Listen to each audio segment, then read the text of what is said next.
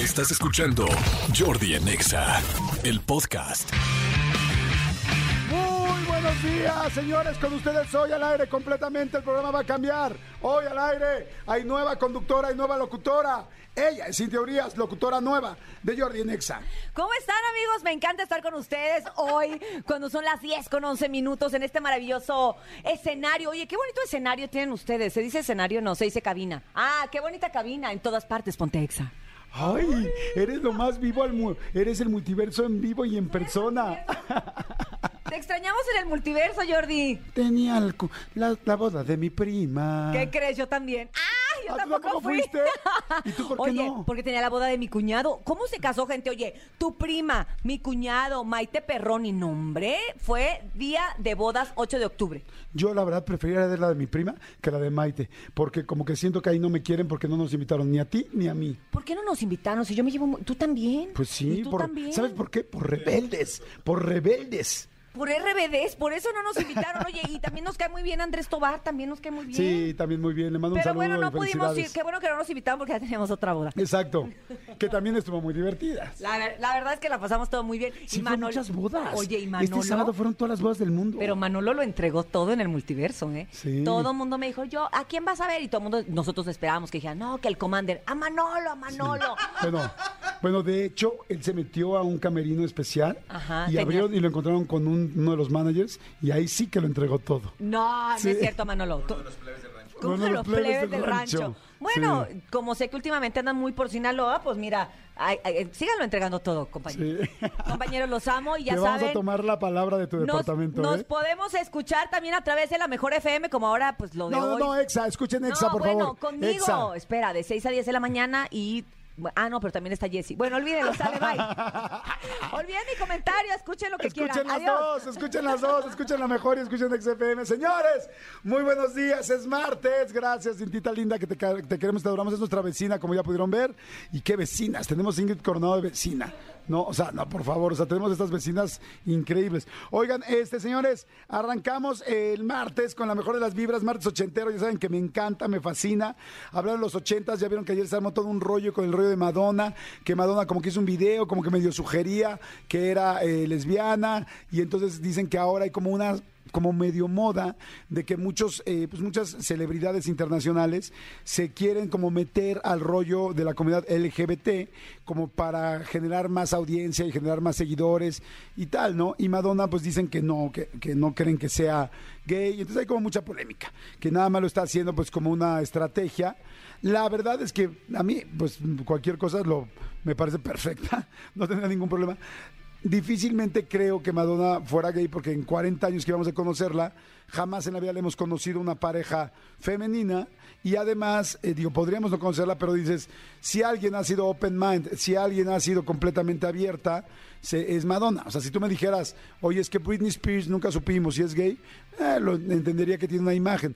Pero la imagen de Madonna era completamente al revés toda la vida. Siempre lo que quería era mostrar cosas, eh, pues irrumpir, ¿no? Y como cosas transgresoras. Entonces, como que, pues quizás sí es una estrategia o una parte de subirse eh, a este pues a este tren donde hoy pues toda la gente, afortunadamente cada vez hay más gente que respeta, quiere y entiende la individualidad de cada persona como la comunidad LGBT.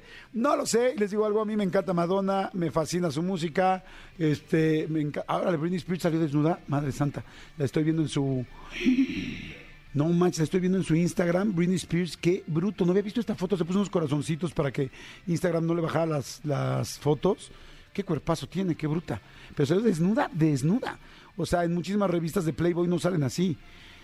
Amigos, amigos, atención, atención, atención. Váyanse rápido ahorita a ver el Instagram de Britney Spears. Este, no sé si la, si subió ayer, ahorita en la mañana, no tengo idea. Antier, está increíble así. Britney Spears nada más, ¿no? Sin el punto MX. Britney Spears nada más, véanla. Bueno, Madonna me da eh, absolutamente lo mismo la sexualidad de Madonna. La adoro, la quiero, la respeto. Me parece tremendo su cambio de look, como mucha gente, pero aún así me da lo mismo porque me parece talentosísima y soy muy fan y la sexualidad que tenga la respeto. Pero sí me parece que podría ser una bromichuela. Sí me parece que podría ser una estrategia chuela. O sea, que esa estrategia podría ser. Pero bueno, señores, hoy va a estar el programa Buenérrimo. Va a estar ni más ni menos que Anamar Orihuela, una de las psicólogas que más respeto, escritora de Hambre de Hombre, escritora de Sana las heridas de tu pareja, escritora de... y tiene muchos libros. Pero bueno, hoy va a hablar de un tema que está fantástico, es novia fugitiva. ¿Cuántas novias has conocido fugitivas? ¿Cuántas mujeres son fugitivas? ¿Y cuántos hombres son fugitivos y no eh, les da mucho miedo la, el compromiso? Bueno, va a hablar de eso, por qué pasa, qué hacer cuando te encuentras con uno o con una. Va a estar chidísimo el tema. Luego viene Pau Millán, directora de investigación del IMESEX, Instituto Mexicano de Sexualidad.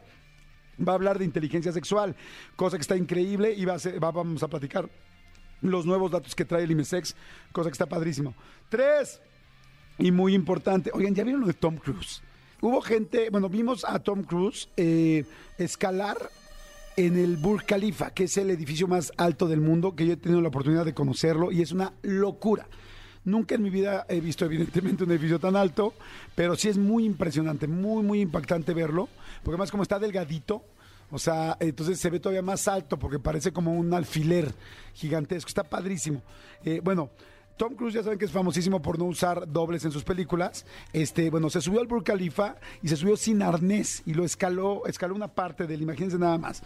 Dos, este, en otra, en otra, ¿cómo se llama? En una parte de, no me acuerdo qué película fue, ah, en otra Misión Imposible, eh, no me acuerdo, ah, en la de 2018, hizo un salto Halo desde un avión militar, o sea que es un salto de paracaídas solamente para militares súper, súper especializados. De hecho, unos que les llaman SEALs, que son así como los, la mega élite de los militares en Estados Unidos, solamente ellos y otras personas eh, de, la milicia hacen el salto Halo. Este güey fue la primera persona que no es militar que hace un Halo. ¿no? Ha hecho una cantidad de cosas, pero impactantes, impactantes. Se aventó una vez en una locomotora, en otra película, hay un ferrocarril que cae a un este pues al vacío y él va en el ferrocarril real.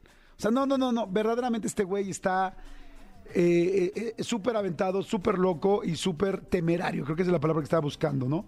Bueno, señores, pues ahorita se acaba de anunciar, bueno, ya saben que también hizo todas sus escenas en Top Gun de los aviones, ¿no? Que pues es una locura, esta es la de Top Gun Maverick que vimos.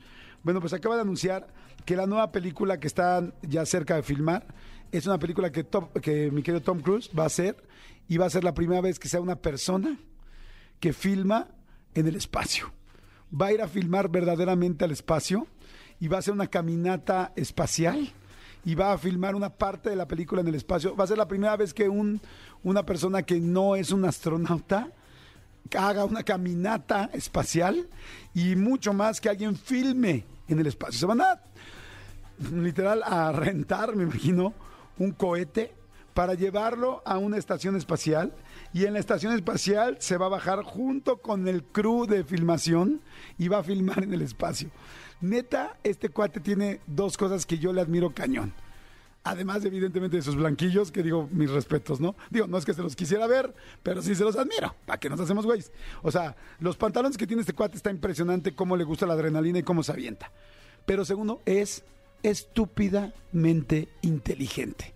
Dijo, ¿qué podré hacer ahora? Que todo mundo vaya a ver la película y que vuelva yo a hacer historia en la vida porque va a ser el primer ciudadano terrestre, bueno, de hecho, el primer ser humano que va a filmar en el espacio. Entonces, bueno, ya te pueden imaginar, ya la distribuidora ya está con todo, ya están diciendo que esto va a salir carísimo, pero que están seguros que se va a recuperar. Este, bueno, es una locura, ya todavía no tiene nombre la peli, este, pero bueno, ya están en la preproducción desde hace dos años y no habían eh, dado la, no habían contado, sacado la historia de lo que iba a pasar. Pero pues bueno, eso es lo que va a pasar. Así es que bueno. Señores, son las 10 de la mañana con 24 minutos. Seguro todos vamos a querer ver la peli. Además es muy bueno con las historias. El cuate a los 60 años, pues todas las mujeres mueren por él, muchísimos hombres también. Así es que seguro la vamos a ver. Jordi Enexa. Hola Jordi, buenos días. Dice mi nombre es Darío.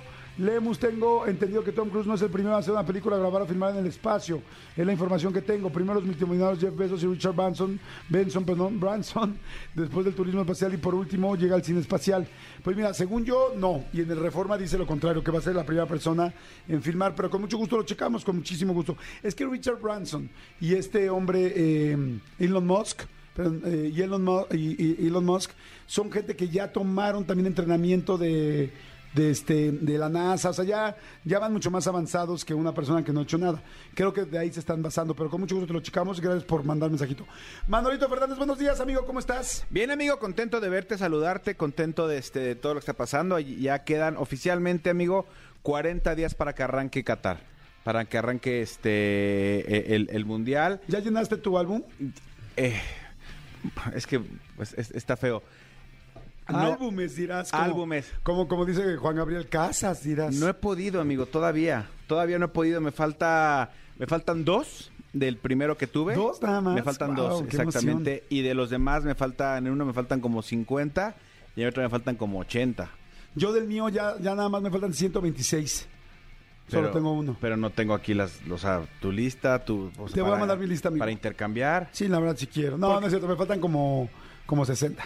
Ah, bueno, pues ya, pues dinos para. Aquí tenemos un buen mochecito. Mi querido Cristian y yo aprovechamos el vuelo dos horas para estar cambiando. Sí, sí Este, quiero. Pues sí, amigo. Sí quisiera, la verdad, sí, Sí. quisiera si se pudiese. Exactamente, únete con nosotros, amigo, únete con nosotros. O sea, también aquí el secretario quedó detrás de sus repetidas y no han traído nada. O sea, se pasan, amigos, se Me, pasan. me da mucho gusto ver todas las escuelas que intercambian y todas las mujeres que están clavadísimas llenando sus álbumes también.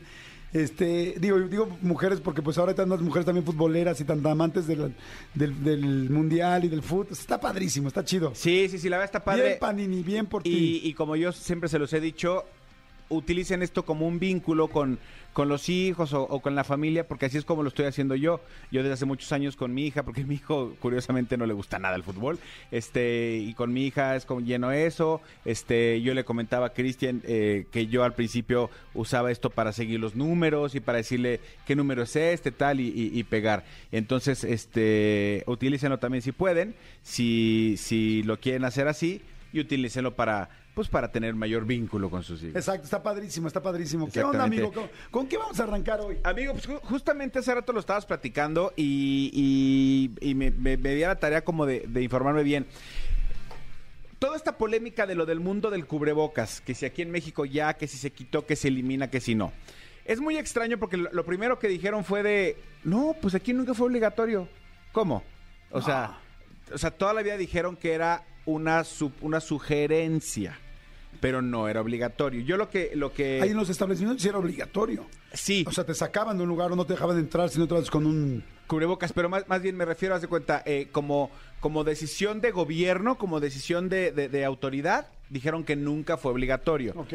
Tú en tu casa, o sea, si yo entro mañana a la papelería Watsumara, A la Rainbow. A la Rainbow. A la Rainbow. Porque ahí está el Pedregal, ¿o ¿no te acuerdas? No, Rainbow está más arriba, amigo, pero luego hablamos de eso. o sea, si yo entro a tal lugar y en tal lugar me exigen, eso es, cos- es cosa de- de- del lugar al que estoy entrando. Insisto, si yo, por ejemplo, entro aquí a MBS y las políticas de MBS Radio son usa el cubrebocas, pues los tengo que usar. Si no lo quieres usar, pues no entras, güey. O sea, es el equivalente a si vienes a mi casa, pues te quitas los zapatos. ¿Por qué? Porque son las reglas de mi casa, si no, no vengas a mi Claro, casa. Porque Entonces, somos japoneses. en muchos lugares, en muchos lugares ya se, eh, se está eliminando el uso del cubrebocas en, en lugares abiertos y en lugares cerrados con sana distancia, también en muchos lugares ya lo están este, eliminando. ¿Cuál es el tema aquí que ustedes tienen que revisar? Fíjense si en los lugares a, a donde van a ir o a las escuelas de sus hijos ya los eliminaron o no. Porque, por ejemplo, en la escuela de mi hijo nos acaban de mandar hoy una circular diciendo que todavía lo van a, lo van a mantener. Entonces, no es que sea bueno o que sea malo la decisión. El uso yo creo que sí porque se ha disminuido mucho el tema de las Claro. gripas, por ejemplo. De los contagios entre los chavos se ha disminuido. Entonces, nada más, lo que quiero decirles con esto es, yo no juzgo una decisión de un lugar o de otro. Yo nada más es, infórmense si a dónde van a ir, si a la aerolínea que van a subirse, si al restaurante donde van a ir a comer, si al lugar donde van a ir de vacaciones, se necesita o no, para evitarse malos entendidos y evitarse este eh, Claro. dolorcitos de cabeza. Es todo. Exacto. Sí, pues cada quien, yo sí lo voy a seguir usando. La verdad, yo sí voy ¿Sí? a seguir usando. A mí sí me aliviana mucho, sobre todo cuando salgo con mucha gente, pues como que te sientes uno más seguro, ¿no? Sí, yo por ejemplo en, el avión, en el avión a mí sí me gusta utilizarlo, pues porque estamos Sí, en, un lugar avión. bien, bien, bien cerrado con mucha gente. Yo sé que tiene estos filtros y lo que sea, pero es una decisión personal. Si bien en las aerolíneas mexicanas todavía se utiliza, en las aerolíneas american, norteamericanas que ya no te lo, te lo exigen, yo sí lo utilizo como edición personal. Claro, está ¿No? padrísimo, sí. Oye, este, a ver, hay mucha gente que está mandando mensajitos. Diles, por favor, mi querido Elías, eh, ¿dónde pueden mandar mensajitos al WhatsApp para que se reporten ya? Escríbenos al WhatsApp de Jordi en Exa. 5584 11 14 07 5584 11 14 07 Jordi en Exa. Oye, amigo, este, están diciendo, hola Jordi, ¿puedes repetir el nombre de la canción ochentera que escuchaste en la boda eh, de tu familiar? Nueva versión, soy Antonio Rivera. Sí, se llama Everywhere, Everywhere es en cualquier lugar, y la canta, bueno, originalmente la canta eh, Fleetwood Mac, y esta la canta Neil Neil Horan. Horan y Anne Marie. Neil Horan, N-I-A-L-L. Pone Everywhere y luego le pones Neil y seguro ya la vas a tener. Oye, amigo, a ver, ahorita que estamos platicando de, de, este, de Tom Cruise, de las cosas que puede llegar a hacer, Sí, señor. ¿qué cosa sería lo más aventado que tú harías? Uy, este, o sea, como de riesgo físico. Ajá. Porque mira, el, el- el paracaídas ya lo hice y ya lo hice varias veces y ya ahorita ya no se me antoja. El bungee lo hice una vez en mi vida y, y dije, "Ugh, debut y despedida, es una sensación espantosa. A ver, te voy a hacer una pregunta fuerte. Eh, así. Para tu película de Tom Cruise, bueno, tipo Tom Cruise, tienes que hacer el amor con cinco mujeres sin condón. Y no sabes ni quiénes son. ¿Te aventabas? Es para los estudios, es para todo. O sea, para los estudios es universal. Pero les puedo hacer prueba a las, a las señoritas. No, no. No, yo creo que no. Sí, da miedo, ¿no? No, yo creo que no. eso El sí es- chancro, amigo. No, dejo jalar el chancro, el chancro es lo de menos. O sea, acuérdate la regla de tres. El problema no es la señorita, la- es la señorita con quien se metió y ese Claro. con quien, con quien es tres se metió y así por tres, no. Te aventarías. Hace poquito fui a, a las cataratas de Niágara. Sí. Son algunas de las, una de las cataratas más altas del mundo. No son las más altas, tengo entendido. Pero sí son de las más altas. Y tú puedes estar al ladito de donde cae el agua. O sea, te asomas. ¿Has ido? Sí, sí ha ido. Y es que está al lado y se ve impresionante. La gente que ha ido, pues nos está entendiendo. Y los que no les explico, muy fácil. Las ves de lejos, pero luego vas caminando, caminando, caminando. Y te pones al ladito de donde cae el agua. Exacto. Se ve perrísimo. ¿Te acuerdas que había mucha gente que se había aventado en un este. ¿Cómo se llama? ¿En un barril? En un barril. No, pero era leyenda urbana, ¿no? No. Sí, sí hubo gente que ¿En se ha aventado. serio? Sí. Sí, sí, sí. Ok. ¿Harías algo así? No, por supuesto que no. No, por supuesto que no. O sea, a ver, amigos, si no, si, si no me aviento de la fosa de clavados de 10 metros, que el agua está tranquila, cristalina y todo el ambiente controlado, no, que, que no, que, qué horror. No, no, no, no, ¿para qué? ¿Para qué? No, ¿para qué? Sí hubo gente que se aventó. Yo hace poquito ¿En que fui, serio? sí, fui con mi hijo y nos metimos a ver y hasta googleamos. Y sí ha habido gente que evidentemente falleció haciendo cosas como esas. Hay un, hay un capítulo de, de Don Gato y su pandilla, o me estoy confundiendo. Hay una caricatura que sí supuestamente se avienta en, en un, en un barril de las cataratas. No me acuerdo qué caricatura famosa es. Díganme en Twitter Sí, o ¿cuál en era? WhatsApp cuál es, pero sí, este, yo pensé que era leyenda urbana, no, pensaría que sí, nadie. sí, ha- sí hubo gente que se aventó. Ok. Ahora yo me imagino que cayendo, o sea, pues la caída pues es una caída libre cualquiera. El problema es el golpe. O sea, cuando caes hacia a- el agua, Sí. pues imagínate darte allá adentro un trancazo. No, te puedes fracturar las piernas, Claro, te puedes todo. fracturar la cadera, la Sí, columna, sí, sí, sí. O sea, quedarte parapléjico, Sí. morirte. Y luego, pues, cae, debe de sumirse, no sé cuánto tiempo quede abajo sin, sin que haya aire. Es un rollo. La corriente te chupa, sí, sí, sí. No, no, no, hay, hay, ¿para qué, amigo? ¿Para qué? ¿Para qué? O si sea, si- estamos tan tranquilos ahorita a las 10.37. O sea, si ya me juego suficientemente la vida comiendo los tacos de canasta de aquí afuera, que quién sabe si se lava las manos o no el don que los reparte, ¿tú crees que voy a aventarme las cataratas? También con eso hay que tener cuidado. ¿eh? Yo hace, hace mucho tiempo, la verdad no fue hace poquito, un día salí y trabajaba en Televisa Chapultepec, afuera del metro Chapultepec. Salí y de repente veo tres hot dogs por 10. Y dije, de aquí soy. Dije, no manches, ando corto de lana, ando medio bruja. Tres hot dogs por 10. Me comí dos, el tercero ya no, no me lo puedo ni terminar. No, no, no, me dio una infección en el estómago. A veces también tan, tan, tan barata la comida, así da miedo. Sí, sobre todo donde está, o sea, estás ahí en el metro, donde estás respirando todos los mofles de todos los carros. Sí, no está fácil. Yo, yo en el mercado Sonora, este, apliqué la de tres quesadillas por 10. Y, y también digo, afortunadamente a mí no me pasó nada, pero luego me puse a pensar y dije, güey, es neta, o sea, mejor me hubiera comprado algo de, este, cerradito, pues unas galletas cerradas o algo de eso, pues por lo menos un poquito más de confianza. A ver, díganos qué, qué otras cosas eh, como- o sea, consideran así como extremas. Extremas. O sea, va. extremas, extremas. Este, por ejemplo, madre, subirte a un ring. con un, con un boxeador amateur, nosotros que no boxeamos, te mata. Te mata y, O sea, y- en teoría ¿no? ¿no? lo puede hacer. En teoría, o sea, un boxeador no le puede, no se puede agarrar a, a guamazos con alguien que no es boxeador, este, pues porque, pues porque creo que sus puños ya son considerados armas. Armas blancas. Sí, sí, ¿no? sí.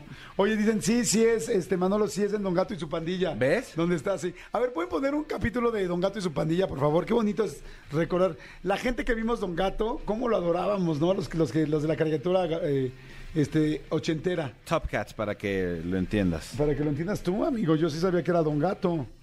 Tú eras de los que tenías cablevisión desde que empezó en México. Es más, ¿qué digo cablevisión? Parabólica. No, Ahí fíjate- empezaste a ver tu porno. Fíjate que nunca tuve parabólica, sí tenía un, amigo que tenía parabólica, pero sí me acuerdo de muy chavito, eh, mi abuela en paz descanse tenía su cablevisión y si era de cable. Sí. Sí era de cable. El marajá de Pocahú. Servicio, señor. ¿Por qué tardaron tanto? No importa. Traigan todos los platos del menú y cárguenselos al administrador con mis saludos. Eh, aquí hay una baratija para ustedes. Guarden el cambio. Vean de qué tamaño es ese rubí.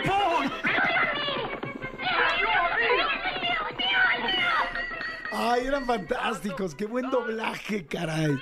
Fantásticos. Les voy a decir, todo el mundo, mucha gente identificó, la gente que vio a Don Gato, identificó que este es el del Marajá de, de Pocahú. Pocahú, que además era un diamante que Benito Bodoque se tragaba, ¿te acuerdas?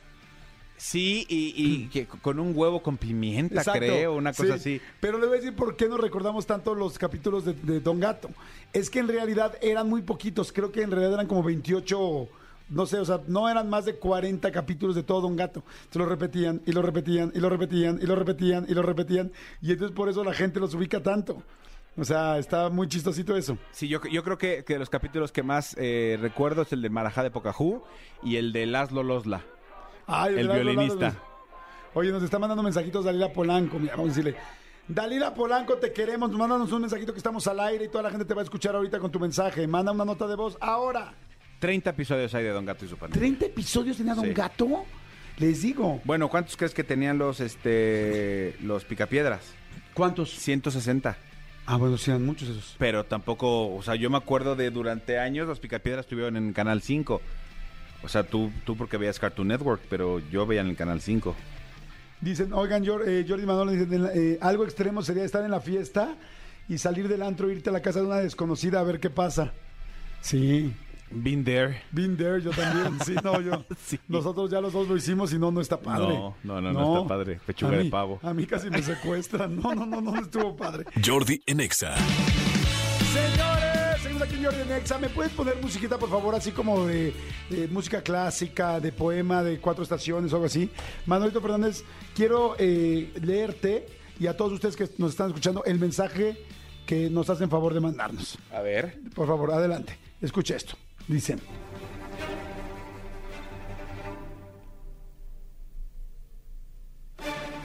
Hola, buenos días. Es un placer para mí poder escribirte. Te mando un fuerte y caluroso saludo, Jordi. Te escucho todos los días desde la comodidad de mi oficina. También laboro en radio. Soy del estado de Veracruz. Les mando un afectuoso y cariñoso saludo a todos.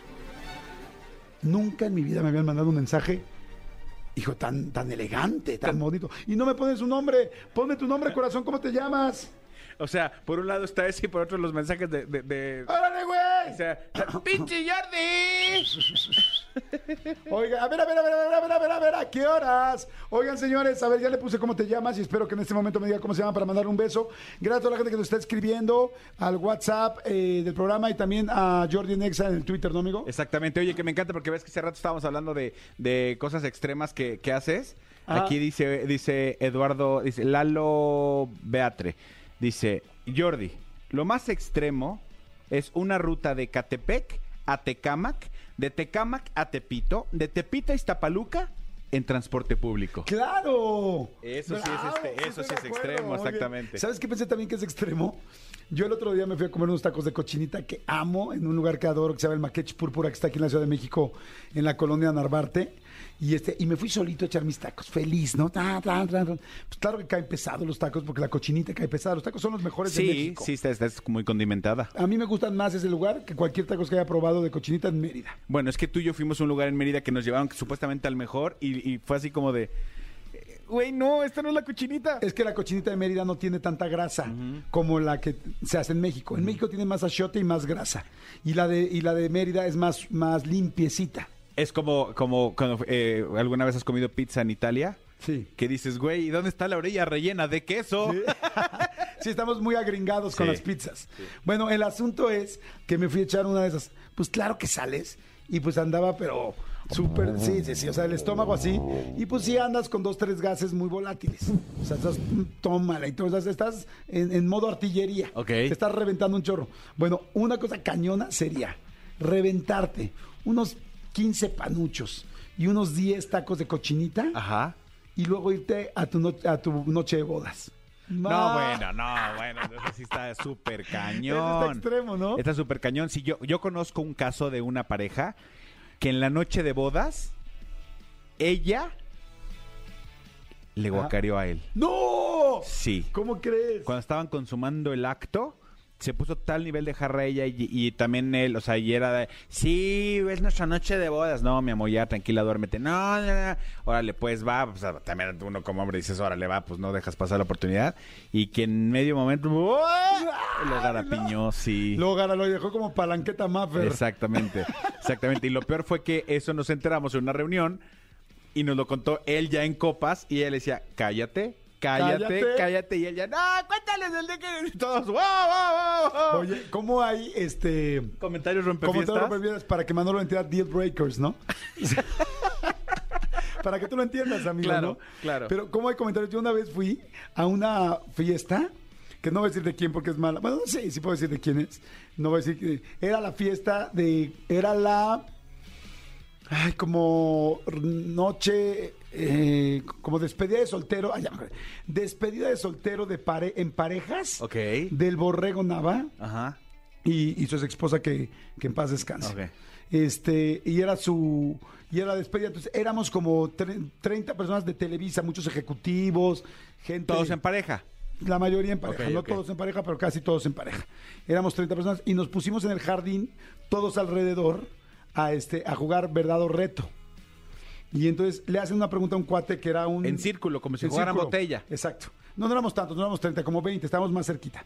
Y entonces, en verdad reto, y todos, ja, ja, ja, y todo así, uno tras otro. Y de repente una chava, no me acuerdo cómo era de verdad, qué tenía que decir, y una chava dice a su esposo, que el esposo era, pues, un ejecutivo importante, no de la empresa, pero un ejecutivo importante que De- labor- de- una empresa. De una empresa muy importante. Y su esposa dice, ¿y a poco no? Pues aquí a Fernando, así como le ven, les, le encanta que le metan los dedos por atrás, que le meta yo los dedos por atrás y todo el mundo así. ¡Wow! Pero te estoy hablando que esto fue hace 15 años. Todavía, si tú dijeras ahorita, oh, ya, ya está No, mucho pero, más pero aún así no lo dices. Güey, en una reunión, dice, pero ¿a poco no? Aquí a mi esposo Fernando, así como lo ven, le encanta que yo le meta los dedos por... Todavía, todavía dijo, por el y todo el mundo así de, No. güey. En ese momento se acabó la reunión, todo el mundo se apenó, él se apenó, ellos se empezaron a enojar, este, ella estaba jarra, todo el mundo dijo, bueno, pues ya a lo mejor jugamos otra cosa, no, no, no, no, no, o sea, se rompió la fiesta. Sí, pero ¿qué tal que Jordi dice, obviamente ya ahorita, pues ya, ya eso ya está más abierto? Pues claro, después de 15 años que te estén metiendo, ya está más abierto. Claro, pues luego, dos dedos y luego que los abras. Sí, no, ya como en compás. ok, reciban dedos, pero no en compás. Oye, me encantó porque ya contestó la chava, dice, la chava del, del mensaje decente. Ok, ¿quieres otra vez Dice, más mi nombre es Gabriela Rojas. De verdad, Jordi, te admiro demasiado. La manera en que te desenvuelves en radio y en tus entrevistas me encanta. Estudié la carrera de Ciencias de la Comunicación y espero algún día tener toda esa experiencia. Mi querida Gabriela Rojas, estoy seguro que lo vas a lograr y te agradezco muchísimo tus palabras. Te mando un besito gigantesco hasta el estado de Veracruz, que por cierto amo como pocos estados. Felicidades, mi querida Gaby, que te vaya muy bien, se ve que eres locutora, le mandamos muchos besitos. Entonces, una- un beso grande, Gaby. Gaby, te mandamos beso. Jordi en Exa. Señores, seguimos aquí en Jordi en Exa, son las 11.53 y sí, afortunadamente está ya con nosotros, psicoterapeuta, conferencista, escritora de super bestsellers, Hambre de Hombre, Eh, eh, y estás tú así con todos los nombres en la cabeza, ¿no? Este, a, a ver, ahí te voy. Hambre de hombre. Sana tus heridas de pareja. Sanando a tu niño interior. Transforma las heridas de tu infancia. Transporta las heridas de tu padre. Ese. el, de- el del peso. O sea, más allá del sobrepeso. Más allá del sobrepeso. Y me falta uno. No, no, no. El que viene, estás pensando en el que viene. Señores, Ana Mar Orihuela. Es un honor tenerte, que me encanta cada vez que vienes. Muchas gracias. La verdad es que para mí es un honor. Ay, y, creo que estos temas de los que vamos a, bueno, hoy vamos a hablar de un tema súper intenso. Me encanta porque siempre da una luz, te ayuda a darte cuenta de algo que estás haciendo y que está en el inconsciente. Así que gracias por la invitación. No, feliz, feliz. Oye, Anita, a ver, entonces, novia fugitiva. Sí. Que hay muchas mujeres que les cuesta mucho trabajo el, este, el compromiso y también hay hombres que les cuesta trabajo el compromiso. O sea, ¿es novia y novio fugitivo o es más novia? Sí, antes era muy de hombres, ¿no? O sea, como que era muy común el hombre que no se quería comprometer y entonces este modelo de la mujer que quería comprometerse, casarse y que traía el, el- el vestido de la novia en la cajuela porque le urgía casarse. Hoy hay un gran sector de mujeres que les da muchísimo miedo enamorarse, casarse, comprometerse, ser vulnerables. Y hay como un diálogo, ¿no? De que quieres tener una pareja y que sí quieres vivir el amor, pero que en el fondo mm, te da muchísimo miedo. En cuanto te, en cuanto te empiezas a sentir que te enamoras, quieres salir corriendo. Estás buscando pretextos para verle los defectos, para ver por qué no, porque tu miedo a, enamorarte, a, a ser vulnerable, a que te lastimen, es tan grande que en realidad estás jugando a que sí estás queriendo enamorarte, pero en realidad en el fondo no. O sea, es como quiero eh, la envoltura, pero no quiero el regalo porque Sí. el regalo me da miedo. Sí, porque en realidad, y además la novia fugitiva tiene otro mecanismo. Siempre elige hombres con los que garantiza que no se va a enamorar. Porque no son lo suficientemente, no están a su nivel, por ejemplo. Ajá, ok. Este, porque a lo mejor físicamente no les, no le gustan tanto, o porque tienen cosas que, que va a garantizar que ella va a tener el control y que no va a ser del todo vulnerable. ¡Guau! ¡Qué interesante lo que acabas de decir! O sea, se está protegiendo desde antes. Sí. Elige con este porque con este me siento segura de que no voy a caer redondita. Sí, exacto. Y entonces siempre de alguna manera está en control. Es una persona que no ama y que no se entrega del todo. O sea, siempre tiene relaciones en las que ella es más y, y mantiene el control. Ajá, porque... Pero además ella no se da cuenta, ¿me explico? O sea, no es algo que diga, ah, bueno, voy a elegir el que no sé, no sé, el que, el que no está a mi nivel o el que no me gusta tanto. No, no, no, para, para nada es consciente. Es totalmente un mecanismo donde sabe que no se va a enamorar, que es justamente una, un, un perfil que la mantiene a salvo. Ok. Hoy está interesantísimo. Es fuerte porque, o sea, ella no, no se da cuenta que tiene muchísimo miedo al amor. Ahora, hay una parte fuertísima, yo que estoy del otro lado. Sí. O sea, nos lastiman fuerte. Sí. O sea, el hombre, en este caso de- del ejemplo que estamos dando, sales lastimaderrimísimo porque normalmente tú sí te enamoras, Sí. porque además al ver que la otra persona no está tan entregada, te clavas más. Este, entonces, eh, sí he tenido alguna vez ese caso y claro que lastima. Ahora, eh, y hace poco, fíjate, la semana pasada platicaba con una amiga que me decía eso, me, me daba tanto miedo que me dejaran que yo siempre los dejaba antes. Así es. Y este, y, y yo dije, ok, y yo, y yo pensaba, digo, es una amiga, pero decía, ¿y qué tan confiable será esta amiga ahora? O sea, o sea, no, porque decía, y esta Sí. chava, que habrá cambiado? ¿No habrá cambiado? ¿Le interesará? de- Claro. O sea, una, una novia fugitiva puede dejar de serlo. Sí, sí puede, pero en realidad tiene que darse cuenta que tiene una herida de abandono muy, muy fuerte y que ella abandona para garantizar que no va a volver a ser abandonada. O sea, una persona que tiene una herida de abandono, eh, que, que- que está muy a flor de piel, puede tener un mecanismo de dependencia, o sea, de mucha fusión y necesidad, o de un, un o, o no apego. O sea, yo no me apego, no me entrego, mm, soy quien abandono, siempre tengo un pie adentro y otro afuera, o sea, como que estoy pero sin estar, o estoy sola pero a salvo, o sea, me paso un buen, un buen tiempo sin una relación, diciendo que sí quiero pero no encuentro. ¿No? O sea, ¿cuántas de ustedes llevan muchos años diciendo, es que sí quiero una relación, pero no llega el indicado? Pero no, nunca le dan, como que nunca este no, no me gusta, no, no, no se comprometen, no, no, no, no termino como conectando, algo tengo, no sé qué es. Bueno, lo que tienes es que es un pánico al amor. Ok.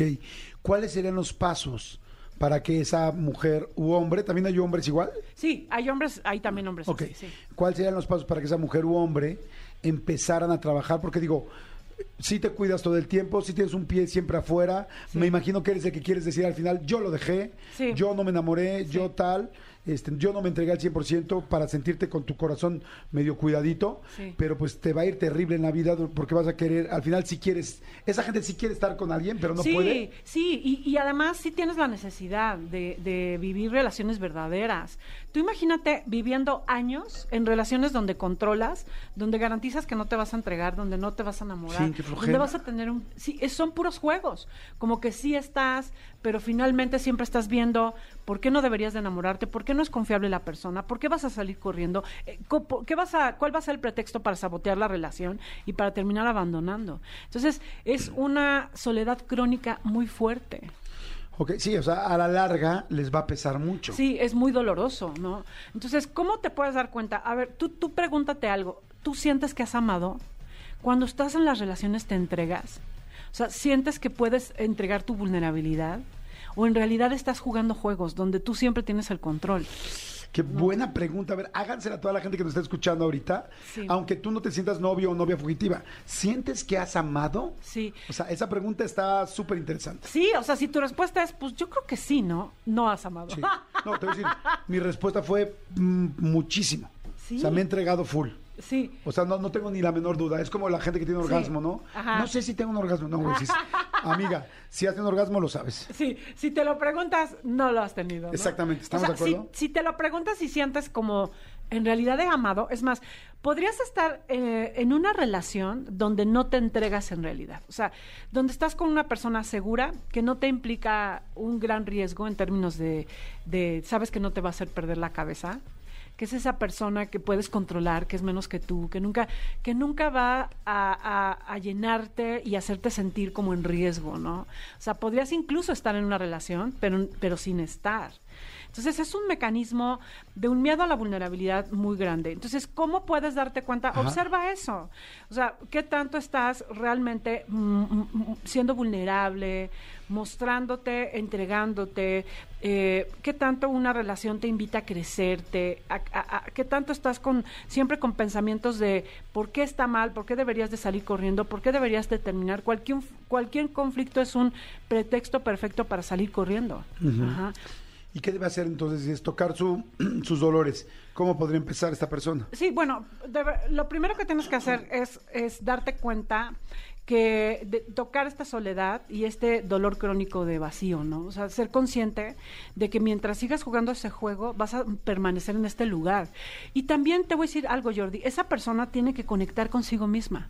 Porque en realidad el que, el que no se haga consciente de que tiene una necesidad verdad, de, de relaciones verdaderas y de conexión verdadera, pues la mantiene siempre pues, sola, ¿no? O sea, el, el ideal sería no estar con nadie hasta que esté bien ella. No, el ideal sería ser muy consciente y conectar con su necesidad y su vacío, porque porque todo parte de nosotros mismos. O sea, es una persona que también se controla mucho a sí misma. Ajá. O sea, que no puede ser vulnerable y no se puede entregar en el amor porque en realidad tiene una gran desconexión consigo misma. Ok.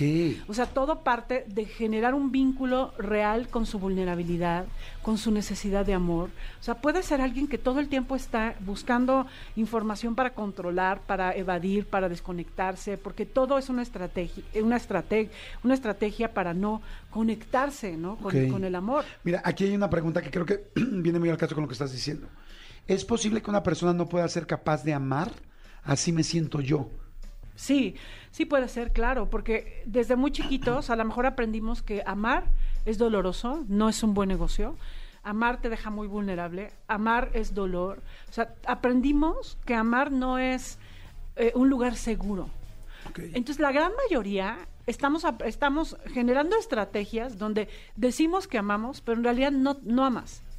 En realidad no te entregas, no confías, no, no, no te estás poniendo en la relación. Pero aún una persona como la que está, me pone así, soy pobrecita, este, o sea, aún ella o gente que se sienta así puede encontrar la manera de amar. Claro. Pero entonces es, hay que trabajar en terapia, hay que Sí. trabajar cómo. Hay que trabajar con la vulnerabilidad, hay que conectar con, con el niño herido, con la herida de abandono y el concepto que tienes del amor.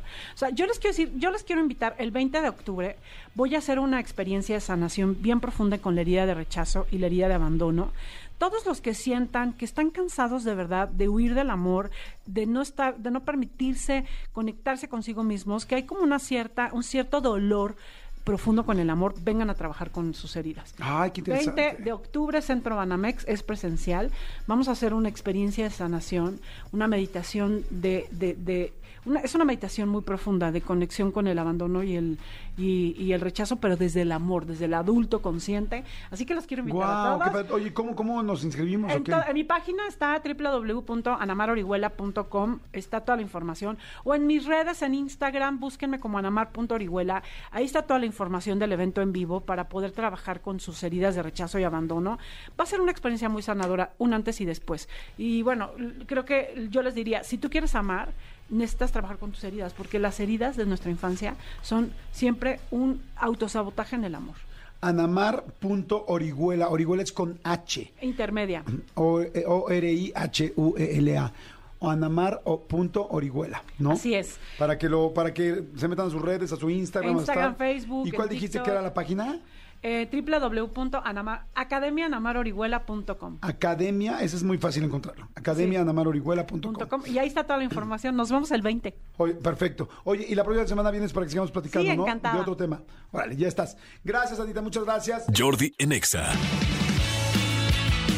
Señores, soy Nexa, amigo Manolo, este, ¿qué tal la cantidad de gente que ha hablado y comentado de la entrevista de este Chuponcito? Fíjate que, hay, un comentario, evidentemente no lo voy a leer al aire, este está está súper súper largo, está bien bonito amigo, pero es una persona que abre su corazón en los comentarios de la entrevista y cuenta que e- que a ella le pasó algo muy similar a eh, que a Chuponcito, o sea que también sufrió de abuso cuando era niña este de abuso físico que esta persona la quemaban, la persona que la cuidaba y bla bla bla y y narran esta en las en los comentarios cómo es que eh, su mamá la rescató y ahorita dice que a lo mejor ni siquiera era su mamá la persona que la rescató y, y narra muchísimas cosas ahí. La verdad es que, como se los hemos dicho, las los comentarios que ustedes nos ponen, los leemos, eh, nos apoyamos, los comentarios y de verdad estamos bien, bien, bien agradecidos. Ya tiene prácti- prácticamente va a llegar al millón en un día, entonces sí estamos bien, bien Fíjate agradecidos. qué chistoso que comentaste ese comentario. Yo, como siempre les digo, me meto mucho a los comentarios para leerlos y precisamente leí este y le contesté. Ah, ok, Mira, lo voy a leer rapidísimo. ok. Dice, es una- bueno, no voy a decir el nombre de la chica. Dice, bueno, de cualquier manera ya no, no se manejó anónima. Dice, Jordi, todas y cada una de tus entrevistas han sanado una pequeña parte de mi alma. Hoy sanó esta. Mi mamá me contaba que cuando yo era pequeña me dejaba encargada con una pareja que me cuidaba y ella le pagaba. Mi mamá no me podía llevar porque su trabajo era en el campo. No quería que me asoleara tanto, pero esa pareja no me cuidaba bien, me maltrataban, no me daban de comer. Yo lloraba mucho de hambre y el señor harto de escucharme llorar me quemaba los pies con cigarro. Escuchen eso. Yo lloraba aún más y sepa Dios cuántas cosas me hacían. Yo supongo que mi mamá me dejaba ahí toda la semana y llegaba los fines de semana por mí hasta que un día llegó, se acercó a mi mamá una niña que sí vive, Dios la bendiga siempre. Le contó todo a mi mamá y mi madre me llevó con ella. Me rapó la cabeza porque se me caía mucho el pelo, me imagino que por la desnutrición. Desde entonces yo anduve con ella en los campos sin importar las condiciones. Eso pasó en Oaxaca. Ella me trajo después a Chiapas. Siempre me pregunto, ¿cómo puede haber personas tan malas, tan negras del corazón? Yo me volví una mujer, una mujer fría y estricta con demasiados miedos, controladora y no sé estar sola. A pesar de que mi madre me dio mucho amor, a veces pienso que mi madre a lo mejor no era mi madre, a lo mejor ella me rescató de esa familia. No sé, tengo miles de dudas ahora que soy adulta, pero mi mami ya no está para preguntarle. Hace 10 años falleció, falleció pero pero sí hizo eso, le doy gracias infinitas. Soy una madre amorosa y consentidora, porque esa parte de mi madre es la que más amaba. Sin embargo, muchas frustraciones salen cuando alguien me hiere o se mete con lo más sagrado que tengo. Solo se los quería contar porque sé que es parte de mi sanación. La verdad, lo leí y le contesté. Hoy en la mañana, de hecho, le puse Natalie, soy Jordi. Y le puse entre paréntesis, tengo dos cuentas porque hay otra cuenta que tiene en mi oficina y para que sí crea que soy yo. Y le puse, leí tus líneas con mucha calma y atención hasta las lágrimas. Tu mensaje es uno de los más honestos y valientes que he leído en una de estas es- entrevistas. Y el saber que una sola de las entrevistas te ha ayudado a sanar alguna parte de ti, me hace el hombre más feliz a mí y a mi equipo. Y agradecido con mi trabajo. Te felicito por ser una gran madre y por haber tenido una madre tan grande como la que tuviste. No sabes cómo quisiera abrazarte. Te mando un beso gigante, Jordi. Sí, gracias chicos, de verdad, gracias. Eso es lo lindo de estas entrevistas, eh, que no solamente es una parte de entretenimiento, sino que nos pueden hacer crecer y aprender. Vean esta entrevista de Chuponcito, verdaderamente está, te toca en- por eh, fibras por muchos lados, ¿no? Y como tú siempre lo comentas, si ustedes creen que a alguien le pueda ayudar o servir esto que están escuchando, compártanselo. Exactamente. Señores, directora de investigación en Instituto Mexicano de Sexología, o sea, el IMESEX. Ajá. Eh, Exactamente. Y adorable, adorable amiga y terapeuta, Paulina Millán. ¿Cómo estás, Pau? Pues aquí para hablar de sexo, del buen sexo. Del buen sexo. O sea, yo creo, a ver, ¿Qué sexo? que, no, es muy importante decir esto y creo que alguna vez se los he platicado. Cuando, cuando tú tienes una vida sexual feliz y ni te metes con las demás personas, ni te afecta lo que hacen las demás personas, o sea, como que tienes buena vibra en la vida, ¿cierto? Claro. Pero ya hay muchas investigaciones que lo prueban. No solamente es la persona que tú ves en tu oficina y dices, a este le falta. Sí está comprobado, ya está comprobado. Y hoy justo les traigo una investigación que me pareció muy importante porque hablamos de un tema serio, que además lo juntamos con un tema que no es tan serio, Ajá. pero el tema de la inteligencia sexual. Digo ¿qué es la juntamos inteligencia porque- sexual? sí, bueno, la inteligencia sexual son tres cosas. Sí, digo, para saber qué más tan allá de la somos, ¿no? tengo ahí una- si- son tres cosas. Uno, eh, una persona con inteligencia sexual puede tener conocimientos básicos de salud sexual. Que garanticen que, mm, digo, que no esté en riesgo esto, su salud. O sea, que sepa que es un condón, cómo se pone, cómo se lo pones a alguien. O sea, una infección o que no todas tienen este Entonces, síntomas. uno, la salud. O sea, saber cu- cuidar la salud. Conocimientos básicos. No me tienen que saber una enciclopedia, lo básico, ¿no? Dos, el autoconocimiento, porque no te sirve de nada saberte una enciclopedia si no sabes dónde, dónde te gusta. O sea, porque hay gente que se queda en la teoría, pero nunca se ha puesto a practicar y entonces no tiene vida sexual tan satisfactoria porque no puede saber, no, para, ni Sí, con no puede ser un gran corredor mismos. si no tienes tenis. Exacto, me encanta eso. Y la tercera tiene que ver con la capacidad de negociar y comunicar, que esa es otra que yo me topo con la gente que luego ya dice, bueno, ya me conozco ya, pero ahora cómo se lo digo, no vaya a pensar qué va a pensar de mí. Entonces creo que la inteligencia sexual, yo llevo mucho rato estudiando esto y muchos terapeutas y investigadores dicen, esto es- son las tres cosas, si tú tienes esas tres cosas ya lo hiciste en la vida, ¿no? Y hay otros investigadores que han hablado justo y también por ejemplo, la inteligencia sexual, agregado a eso, tiene esta eh, flexibilidad. O sea, que tú te puedas adaptar a una circunstancia que no es ideal. Si algo no sale como tú quieres, pues que te sepas adaptar. Claro. Es muy importante. Ok. Bueno, entonces, justo en el IMESEX nos juntamos con una plataforma de información sobre sexualidad y eh, un poco más relajienta que se llama Ajá. Joy Club. es más relajienta, pero justo esta combinación quedó muy bien. Y eh, entrevistamos a 3.069 personas de toda la República Mexicana. ¿El hombres- 69 es pura coincidencia? es pura coincidencia. Yo cuando lo vi dije, esto me está llamando. Y encontramos cosas muy interesantes. Primero, también les preguntamos sobre su vida sexual. ¿no? Claro. Si los fetiches y no sé qué, porque Joy Club tiene mucho esto de que de hablar de fetiches y de BDSM. ¿Saben qué es el BDSM? Sí. Bueno, repetimos para la gente porque me lo preguntan mucho. Como todo esto de dominación, este, sumisión, todo esto que ven. Amarres. de masoquista. Perfecto. Amarres que no son precisamente los del mercado de Jamaica. bueno, fíjense, el 89% dice que le gusta explorar sus fetiches. Ahora, ¿Él? ¿99? El 89. 89. Más hombres que mujeres. O sea, ver las cosas de, ay, que el amor con, do- hacer el amor con dos personas, vestirse así. Fetiches mu- tiene mucho que ver, y como en esta investigación encontramos, con la ropa, con las Ah. este, medias. la- Luz apagada, luz prendida. Con objetos que, que algo te ponen, los objetos, ¿no? A veces es el Ropa, látex, medias, el- látex. exacto, esos sí. fetiches. Pero Oye, yo sí. Ah, sí, sí, sí, estoy todo en el mundo 89. tenemos, check. todo el Sí, mundo check. tenemos Fetiche. fetiches. Porque además tenemos fetiches no solo inanimados, sino también animados. A mí me gustan mucho los brazos de los hombres.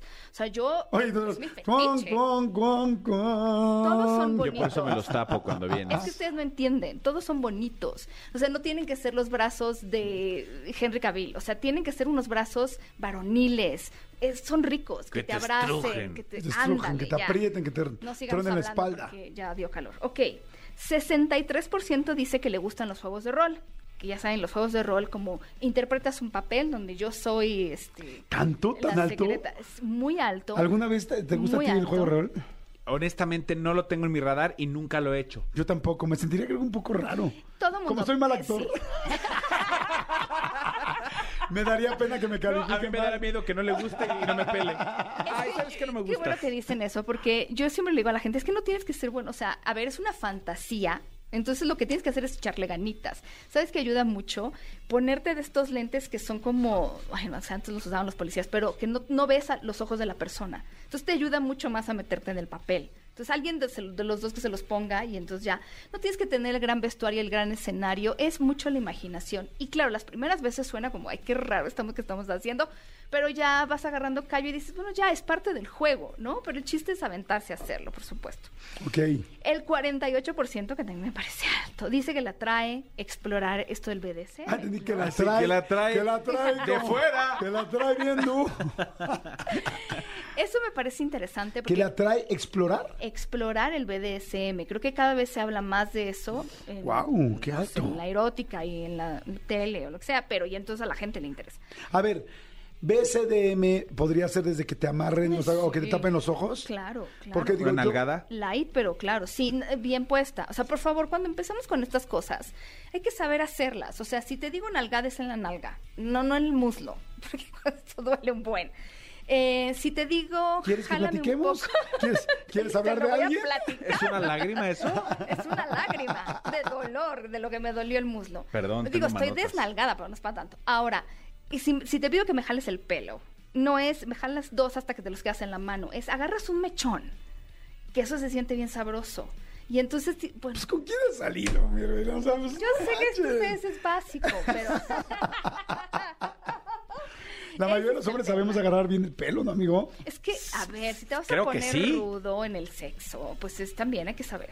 Hay que saber cómo ponerse rudo. Bueno. Sí, de acuerdo. 48% le atrae explorar BSDM, o sea, golpecillos, amarrillos. Sí, o más y- allá, porque también hay gente que hace de esto un estilo Sí. de vida. ¿eh? Ajá. El 50% dice que le gusta el sexo casual, la mitad. Se me hace poco. Pero fíjate que coincide mucho con el número de personas que en México me han dicho que lo han practicado alguna vez. O sea, el sexo de que te acabo de conocer en un bar o, bueno, O en una cabina. En una cabina y tal, ¿no? Bueno. El 34% se considera boyerista. Que le gusta ver. Y el 22% exhibicionista, bueno, en el contexto de la pareja, ¿no? Hacer el striptease y todo esto. Y está interesante porque cuando medimos la inteligencia sexual, porque yo tengo un cuestionario que mide inteligencia sexual, la verdad es que la gente en México salimos entre promedio, el 40%, alta, el 37% y muy alta, el 3%. Ese lo podemos hacer en otro programa. Ese, Por supuesto. Sí, estaría buenísimo. Ajá. Buenísimo, pero la gente que más se atreve a explorar sus fetiches, a explorar todo esto, pero sobre todo la gente que se considera abierta, que en México es el 81%, es la que tiene más inteligencia sexual. Ok, qué interesante de entrada saber, porque ya cuando ves que muchísima gente le interesa, quizá mucha gente se siente más tranquila en decir, ah, bueno, entonces no estaría tan mal, porque hay mucha gente muy culpígena. Te puedo asegurar que una gran parte del porcentaje que no le interesa, no sé, un juego de rol o que la trae a explorar, es porque por culpa y no por falta de ganas. Exacto. Entonces, si escuchan estos datos, pues ya con estos datos dices, güey, más del 70% hace esto, bueno, ¿por qué no lo intento y me quito la culpa y lo intento? Y habrá otra gente que no nos interesa o que no le interesa. Exacto, lo pruebo y en el contexto de la pareja y de la confianza, si no me gusta, pues también se va a valer decir y ya está, no lo volvemos a hacer y si me gusta, pues ya tengo algo para el repertorio. Wow, qué interesante. Qué, qué interesante. Está buenísimo. Pau Millán, por favor, danos tus datos, tus redes, tu Sí. todo, porque tienes, siempre tienes información increíble para que la gente te siga. Muy bien, pues yo estoy en redes sociales, en Instagram como Sex Paulina Millán y en Twitter como Sex Pau Millán. Perfecto. Y la siguiente semana vienes, hacemos este, este cuestionario. Claro que sí. El cuestiosex, el cuestiosex de inteligencia sexual. Gracias, mi Pau, gracias. Oigan, señores, ya nos vamos, ya nos vamos. Están preguntando que dónde pueden ver la entrevista de, de este, de Chuponcito. Chuponcito. Pues en mi canal de YouTube.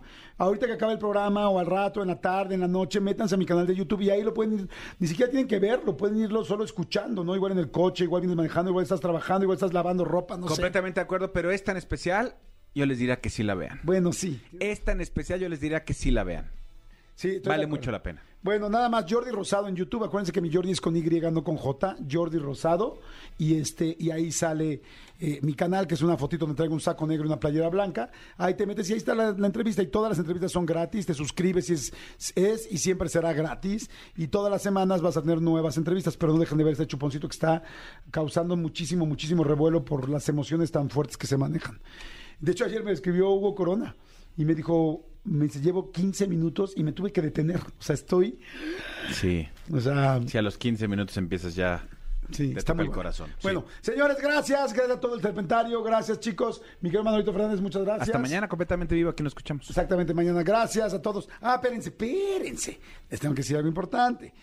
A todos los amigos detallistas que nos están escuchando, a todos los detallistas, si buscan incrementar sus ganancias, las ganancias en su negocio, bueno, pues Saba los entiende. Y porque Saba los entiende, ahora la caja de Saba invisible, con 10 toallas, cuesta menos, sí, cuesta mucho menos para que tú puedas ganar más. Y ahora la puedes encontrar con 12 paquetes por caja. Acércate con el mayorista de tu preferencia y pregunta por las promociones disponibles para este nuevo conteo. Saba invisible es más de lo que ves. Este, seguimos, seguimos aquí. No, ya no seguimos, perdón. No, bueno, o sea, sí esperamos seguir Seguimos. mañana. Esperemos pero seguir esperemos mañana. seguir aquí. Esperemos que sí. Ajá. Esperemos que sí. Gracias a todos ustedes que tengan una bonita tarde. Bye, nos escuchamos mañana. Chao. Escúchanos en vivo de lunes a viernes a las 10 de la mañana en Exa FM 104.9.